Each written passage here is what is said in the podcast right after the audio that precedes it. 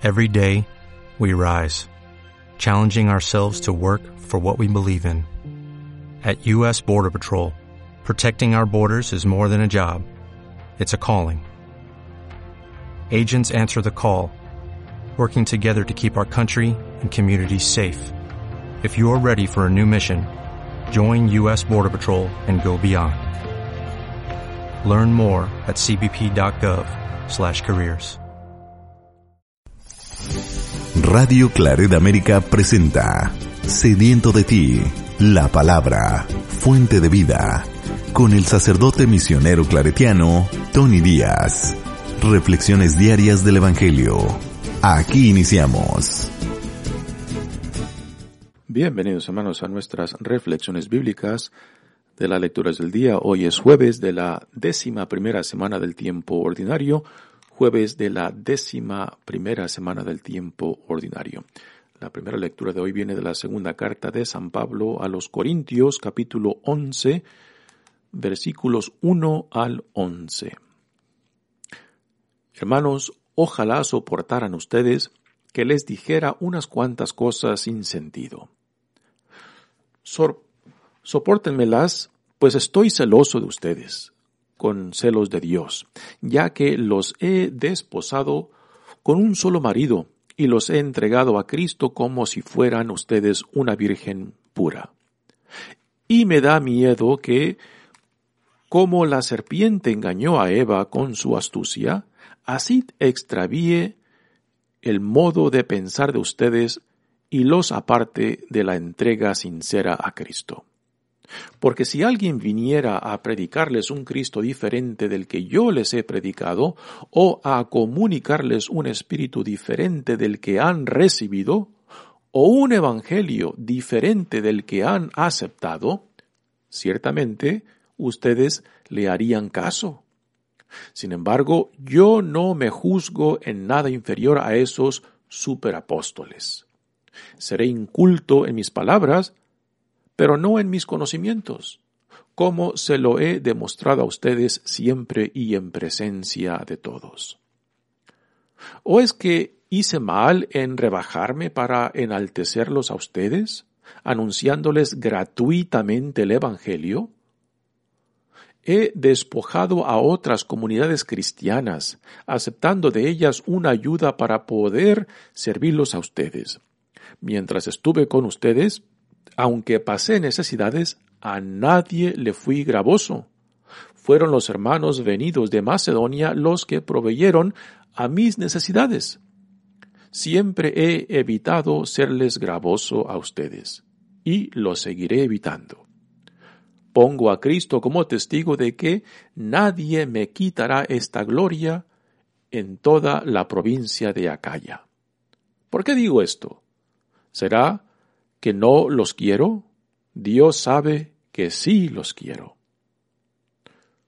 Palabra de Dios. El salmo responsorial es el salmo 110 y el responsorio es, Justas y verdaderas son tus obras, Señor. Justas y verdaderas son tus obras, Señor. Quiero alabar a Dios de corazón en las reuniones de los justos Grandiosas son las obras del Señor y para todo fiel dignas de estudio. De majestad y gloria hablan sus obras, y su justicia dura para siempre. Ha hecho inolvidables sus prodigios. El Señor es piadoso y es clemente. Justas y verdaderas son sus obras, son signos de confianza sus mandatos pues nunca pierden valor y exigen ser fielmente ejecutados. Justas y verdaderas son tus obras, Señor. El Evangelio de hoy viene de Mateos capítulo 6 versículos 7 al 15. En aquel tiempo Jesús dijo a sus discípulos, cuando ustedes hagan oración, no hablen mucho como los paganos, que se imaginan que a fuerza de mucho hablar serán escuchados. No los imiten, porque el Padre sabe lo que les hace falta antes de que lo pidan. Ustedes, pues, oren así. Padre nuestro, que estás en el cielo, santificado sea tu nombre. Venga tu reino, hágase tu voluntad en la tierra como en el cielo. Danos hoy nuestro pan de cada día. Perdona nuestras ofensas, como también nosotros perdonamos a los que nos ofenden. No nos dejes caer en tentación y líbranos del mal. Si ustedes perdonan las faltas a los hombres, también a, ustedes los perdonará el Padre Celestial.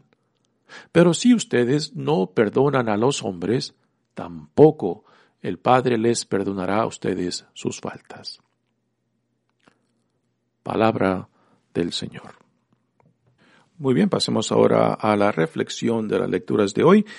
Y ahora en el capítulo 11 de esta carta, pues Pablo entra a un tema diferente. Se cree que esta carta de, esta segunda carta de San Pablo a los Corintios es una carta compuesta de varias otras cartas que alguien después juntó eh, en, una carta, porque los temas ah, pues se brincan de uno a otro. En el capítulo 9 que escuchamos ayer, Pablo nos hablaba de esta colecta, de la cual está convenciendo a los corintios de que sean generosos como Dios ha sido generoso con ellos. Y ahora otra vez en este capítulo 11, pues Pablo regresa a la auto defensa de su ministerio y, de su autoridad como apóstol que la comunidad de Corinto constantemente parece poner en duda y que a Pablo lo comparan con otros emisarios, con otros embajadores o como Pablo los llama, superapóstoles que han venido de Jerusalén eh, para predicarles algo diferente de lo que Pablo les había compartido en torno a Jesús, su evangelio y el espíritu que Dios ha derramado sobre ellos. Y parece que hay un problema entre estos superapóstoles que algunos en la comunidad de Corinto parece que se habían dejado convencer por ellos y que ahora pues están en oposición a Pablo. ¿Por quiénes eran estos superapóstoles o estos otros evangelizadores que venían de Jerusalén?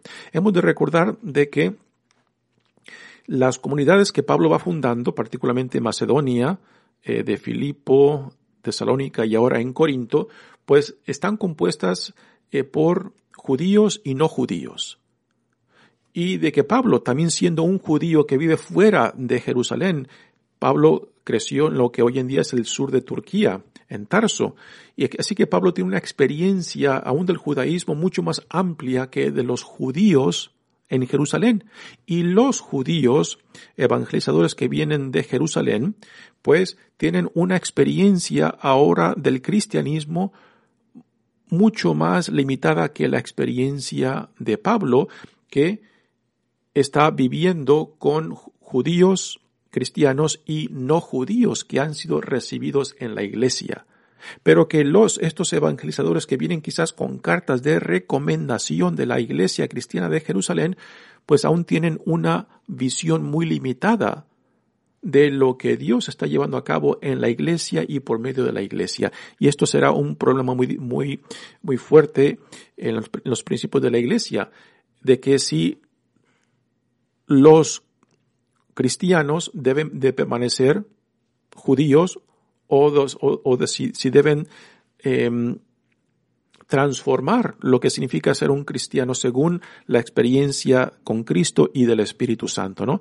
Esto será, eh, este problema saldrá más adelante cuando se lleva a cabo el primer concilio en la iglesia de Jerusalén, donde se trata de cómo han de recibir a los paganos, o sea, a los no judíos en la iglesia, si deben de hacerse primero judíos y después cristianos y por tanto que se les aplique la ley, la ley mosaica o no.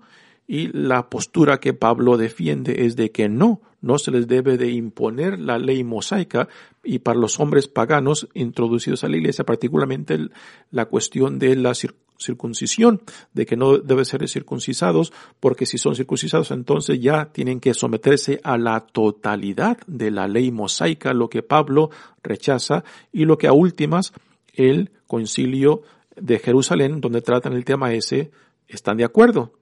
Pero aún así, eh, imponen algunas prácticas puramente judías a los no judíos, a los paganos que son recibidos en la iglesia.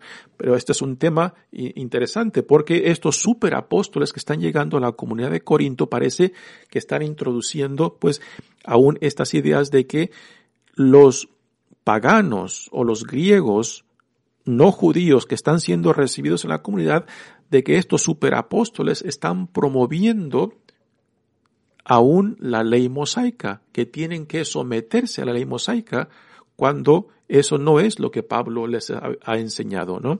Así que este es el tema eh, que Pablo trata aquí porque ponen en juego su autoridad. Y a Pablo lo comparan con estos otros evangelizadores que vienen con cartas de autorización y de recomendación de Jerusalén que les enseñan algo diferente a lo que Pablo les enseña. Y esto pues eh, ponen en duda si Pablo verdaderamente es un apóstol o si Pablo realmente tiene la enseñanza correcta, ¿no? Y ese es ahora el tema que aquí desarrolla Pablo en esta primera lectura. Dice, ojalá soportaran ustedes que les dijera unas cuantas cosas sin sentido. Aquí Pablo habla con cierta pasión, eh, no necesariamente con una lógica consistente, sino que está reaccionando a la acusación que algunos en la comunidad de Corinto hacen en contra de él, de que no, de que habla sin autoridad y que no tiene las mismas cartas de, ah, de representación que tienen estos otros que vienen de la comunidad de, comunidad de Jerusalén. Pero Pablo tiene la experiencia y el conocimiento concreto de Cristo. Pablo fue llamado por Cristo mismo, Pablo fue mandado por Cristo mismo y sus cartas de recomendación son las vidas de aquellos que el Evangelio de Cristo por medio de él han cambiado. Esas son las cartas de recomendación de Pablo y no simplemente las por escrito que traen estos otros que vienen solamente a confundir a los hermanos de Corinto. Dice, ojalá soportaran ustedes que les dijera algunas cuantas cosas sin sentido. Sopórtenmelas pues estoy celoso, ¿no? Aquí eh, Pablo habla con, cierta celo, con cierta pasión, porque está reaccionando fuerte en contra de la acusación que le hacen. Dice, pues estoy celoso de ustedes con celos de Dios, ya que los he desposado. Aquí Pablo utiliza la imagen de un padre que desposa a su hija con el esposo. Así que Pablo se ve como el padre que ahora presenta a Cristo a esta comunidad de Corintos, que los ha desposado con Cristo por medio de su ministerio. Los he desposado con un solo marido y los he entregado a Cristo como si fueran ustedes una virgen pura. Y me da miedo que como la serpiente engañó a Eva con su astucia, así extravíe el modo de pensar de ustedes y los aparte de la entrega sincera a Cristo. Aquí ya va a entrar el tema de estos otros evangelizadores que Pablo los nombrará como superapóstoles que eh, los están engañando y que ellos están dejando engañar cuando han, han visto el testimonio claro y evidente no solamente de palabra por parte de Pablo, sino también del ejemplo mismo que él les ha dado de su, de su vida. O sea, el evangelio que Pablo proclama no solamente es de palabra, sino que está encarnado en su propia vida, cómo Él los ha tratado, cómo Él se ha relacionado, cómo Él los ha defendido y luchado por ellos, ¿no? Y que esto es el, es el mayor testimonio y mejor testimonio que él, ellos han obtenido y no simplemente las cartas que los otros han traído como recomendación, ¿no? Dice, porque si alguien viniera a predicarles un Cristo diferente del que yo les he predicado, o a comunicarles un espíritu diferente del que han recibido, o un evangelio diferente del que han aceptado, ciertamente ustedes lo harían, les harían caso, ¿no? Así que Pablo sabe de que están débiles tanto en su conocimiento como el de saber discernir el Evangelio erróneo y equivocado que por otros están recibiendo. Así que Pablo teme teme de que estos hermanos de Corinto, aunque ellos presumen mucha sabiduría, mucho conocimiento de que aún están muy débiles porque están susceptos a ser engañados tan fácilmente. Dice, sin embargo, yo no me juzgo en nada inferior a ellos, a esos superapóstoles, ¿no? ¿De dónde sacó esta palabra Pablo de, de superapóstoles? Quizás es algo de que los mismos de Corinto dirían de que estos otros que vienen con cartas de recomendación pues son mejores que tú, Pablo, porque ellos traen cartas y tú no has traído ninguna carta, ¿no? Y por eso quizás los de Corinto los han nominado o nombrado a estos otros como superapóstoles. Quizás la oratoria de ellos sea mejor que la de Pablo. Quizás la forma que, en que les hablen los de Corinto vean algo superior a Pablo, pero Pablo dice, no, yo no soy inferior a ellos, porque a mí es Cristo quien me ha llamado, es Cristo quien me ha mandado. ¿Y ellos qué? ¿Qué tienen de testimonio que dar acerca de cómo han sido mandados? ¿Solamente la carta? Entonces, también Pablo después utiliza su conocimiento. Pablo es un fariseo, un fariseo muy bien instruido, que conoce claramente y profundamente la tradición judía, las escrituras, las sagradas escrituras, ¿no? Y la tradición rabínica. Así que a Pablo no se le pueden poner peros, porque es alguien que tiene un conocimiento profundo, tanto judío y ahora como cristiano. Se seré inculto en mis palabras, pero no en mis conocimientos. Así que quizás la oratoria y la predicación de Pablo no era tan excelente o tan exalta como la de, estos otros superapóstoles. Y esto es una queja que se encuentra en, otras cartas, ¿no? De que a Pablo le acusan de que, pues, no es un, no es un buen predicador, pero eh, no se le puede juzgar en su conocimiento, puesto que Pablo tiene un conocimiento profundo, ¿no? Y aquí hay que saber discernir, pues, el Espíritu de Dios en aquellos que Dios nos manda, ¿no? Ah, de que si esperamos de simplemente una bella oratoria, una bella predicación, sin saber discernir el contenido de X oratoria o predicación, pues fácilmente podemos eh, ser engañados. Si nos dejamos apantallar simplemente por las apariencias, por la presentación, y no sabemos juzgar el contenido. Y aquí es donde Pablo les dice, sepan juzgar lo que están escuchando, sepan juzgar lo que se les está dando. Ah, y es aquí el argumento que Pablo les presenta. Dice, seré inculto en mis palabras, pero no en mis conocimientos como se los he demostrado a ustedes siempre y en presencia de todos. Es el testimonio que Pablo les ha dado tanto de palabra como de vida, lo que, lo que Pablo defiende. O sea, el testimonio de él no simplemente es de palabra, sino también está encarnado en la forma que Él se ha comportado, en la forma que Él ha sido paciente, en la forma que Él no ha impuesto sobre ellos la necesidad ni de que lo mantengan económicamente. Y esto será el argumento que ahora sigue. Dice, ¿o es que hice mal en rebajarme para enaltecerlos a ustedes, anunciándoles gratuitamente el Evangelio de Dios. Pablo nunca les exigía nada económicamente, ni que lo mantuvieran, aunque él tenía el derecho como apóstol de que fuera mantenido económicamente, o sea, de que les dieran comida y, y casa donde hospedarse, eh, es el derecho del predicador, pero Pablo tampoco hacía uso de este privilegio. Él se mantenía por sí solo, ya sea por su trabajo o en este caso con Corinto, de que las comunidades de Macedonia, Filipo y Tesalónica personalmente se comprometieron a venir hasta Corinto para proveer por Pablo. Así que Pablo le dice estas palabras para defenderse de que él nunca impuso sobre ellos ninguna exigencia, ninguna demanda más que solo el amor de Cristo.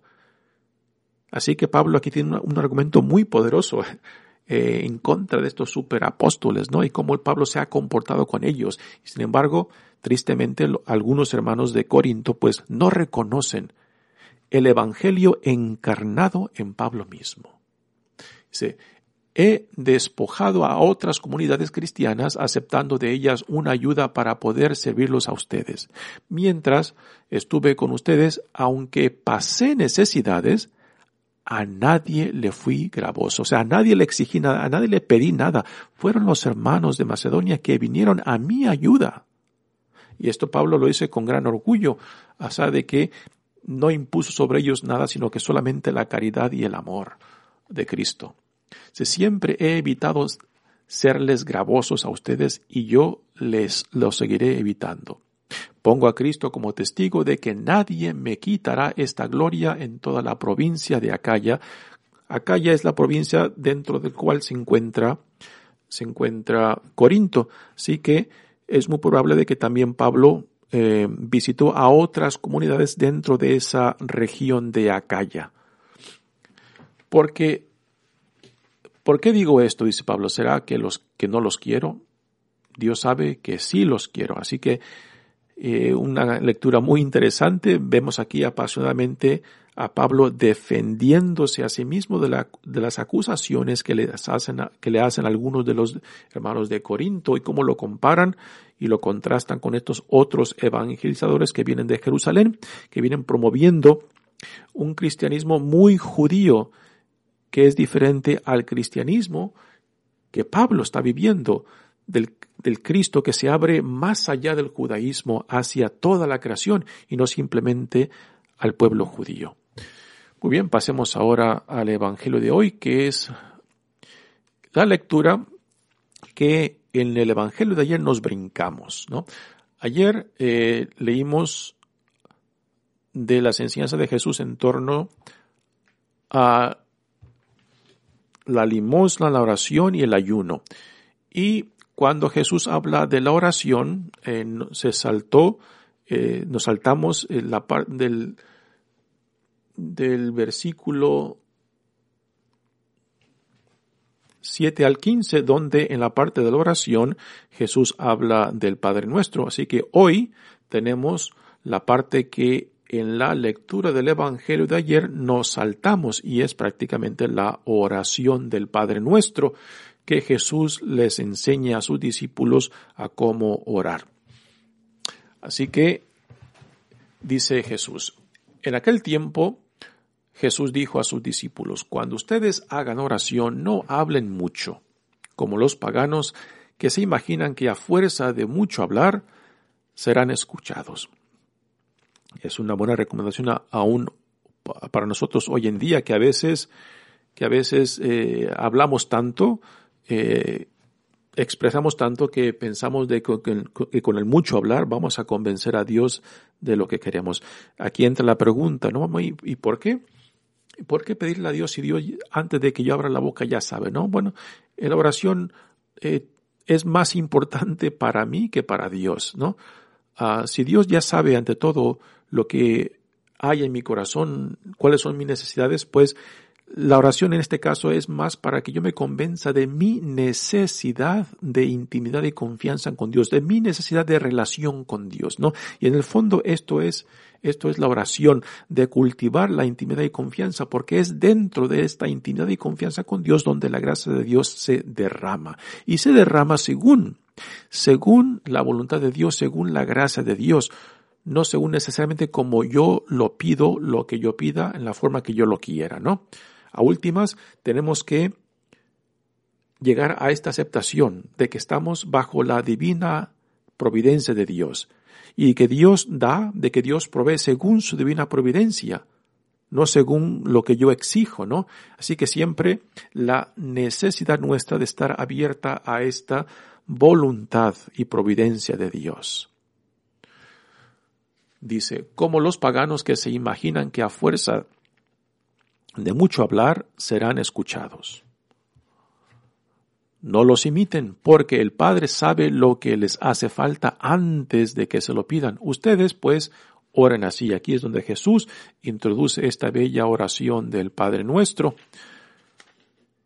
Y la primera palabra que Jesús nos da en esta bella oración del Padre nuestro es impresionante. Padre. Padre nuestro. Para Jesús, Dios es Padre, es el Abba. Y cuando Jesús utiliza la palabra Abba para referirse al Padre, es una palabra de intimidad. Es como decir a papá, papi, ¿no? Y, es, es una palabra que refleja mucha intimidad y confianza entre Jesús y Dios. Y esta es la intimidad y confianza a la cual Jesús nos invita a nosotros, ¿no? Y esto es, es verdaderamente singular y único entre las religiones del mundo. Eh, no sé si habrá otra religión en el mundo en la cual a Dios se nos presente, se nos ofrezca con esta cercanía e intimidad que Jesús lo hace, que nos invita a llamarle Abba, papá, papi. así que e, esto es algo impresionante que no lo vemos, no lo vemos comúnmente entre las otras religiones del mundo. Esta intimidad, esta confianza, esta cercanía a la cual Jesús nos invita a cultivar y a vivir con Dios Padre. Padre nuestro, dice Jesús, que estás en el cielo, santificado sea tu nombre. Y esta es una fórmula muy judía de que lo primero que se dice en una oración dirigida a Dios es alabar a Dios, reconocer a quién me estoy dirigiendo y ensalzarlo, glorificarlo, santificarlo, ¿no? Esto es, esto es formulario de toda oración judía. Se venga tu reino, vénganos tu reino. Y el reino de Dios es inaugurado en Jesucristo. Y buscamos identificarnos con este reino, con sus valores, con la realidad de lo que Dios está llevando a cabo en Jesucristo y por medio de Jesucristo. Pero este reino que pedimos no es un acto de magia, ¿no? El reino de Dios se hace presente en la manera que yo, tú, nosotros nos identifiquemos con los valores del reino, del amor, la compasión, la misericordia, la justicia de Dios, en la manera de que nosotros vivamos, o sea, nos identifiquemos, hagamos nuestros estos valores y los vivamos. Y cuando se vive la experiencia del amor, de la hermandad, de la compasión y misericordia, de la justicia de Dios, entonces ya ahí está presente el reino de Dios. Así que no es un acto de magia, de que Dios truene los dedos y pum, se haga realidad el, reino. El reino se hace realidad por medio, por medio de mi identificación con Él. O sea, Dios me hace co colaborador con esta, con, esta realidad del reino en la manera que yo me identifico, lo hago mío y también pues me pongo a disposición de la gracia de Dios para que yo, también sea un instrumento de esta nueva realidad del reinado que ya Dios ha hecho presente en Jesucristo. Hágase tu voluntad en la tierra como en el cielo.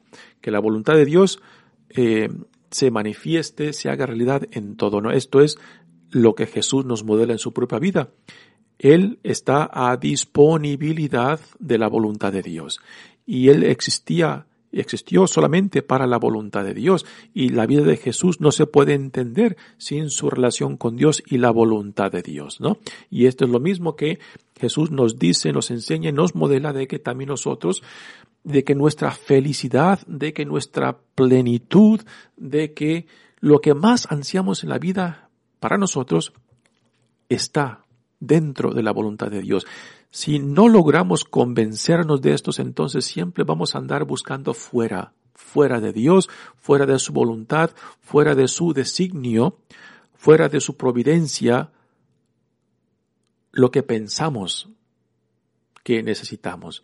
Y Jesús nos dice, no, lo encontrarás todo cuando tú te identifiques con esta voluntad de Dios.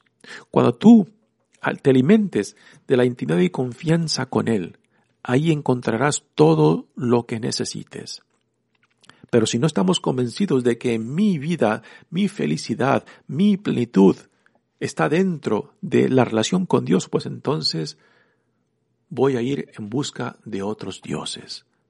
Voy a ir en buscas, en busca ah, de otras soluciones, de otras respuestas cuando lo que Jesús nos modela es precisamente eso de que lo que tú más buscas, lo que tú más ansías, lo que tú necesitas, lo que te dará la plenitud de la vida, está dentro de la voluntad de Dios.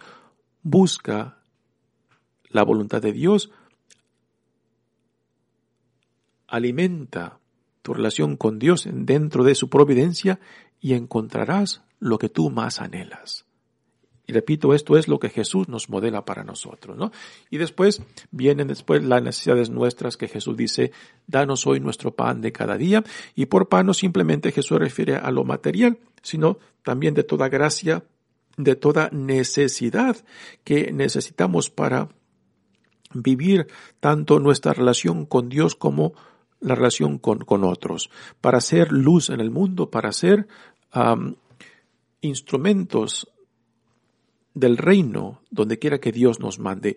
Y todo esto entra en la noción del pan, ¿no? Así también como el pan físico eh, que, que, necesitamos para sobrevivir. Perdona nuestras ofensas, como también nosotros perdonamos a los que nos ofenden. Aquí Jesús claramente pone la llave de la paz en nuestras vidas en nuestras manos. Si tú no estás dispuesto a dar a otros lo que tú pides de Dios, ¿cómo te atreves a pedirle perdón si tú no estás dispuesto a dárselo a otros, no? Así que la clave de la paz, la clave de la armonía, está en tus manos. ¿Quieres que Dios derrame su gracia, su perdón sobre ti? Entonces, tienes que estar dispuesto a dar a otro, a compartir con otros lo que tú le pides a Dios para ti mismo. Y no nos dejes caer en la tentación y líbranos del mal. Y las palabras últimas de, estas, de esta, este evangelio de hoy, pues Jesús vuelve otra vez al tema del perdón, de la reconciliación. Si ustedes, perdon, si ustedes perdonan las faltas a los hombres, también a ustedes los perdonará el Padre Celestial. Así que claramente Jesús recalca esa enseñanza dentro del Padre Nuestro acerca del perdón eh, como una clave, eh, es la llave de la armonía, de la paz para nosotros.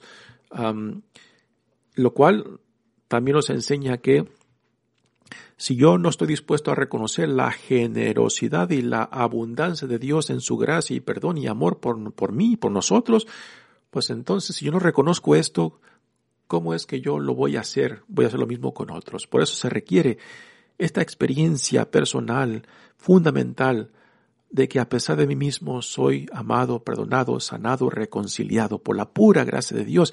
Y es esta experiencia lo que después me mueve para hacer con otros lo que Dios ha hecho conmigo. Muy bien, hermanos, mi nombre es Padre Tony Díaz, misionero claretiano. Que Dios los bendiga. Radio Claret América presentó Sediento de ti, la palabra. Fuente de vida, sus comentarios son importantes. Contáctenos en radioclaredamerica.gmail.com Temple University is ranked among the top 50 public universities in the U.S. Through hands-on learning opportunities and world-class faculty, Temple students are prepared to soar in their careers. Schedule a campus tour today at admissions.temple.edu slash visit.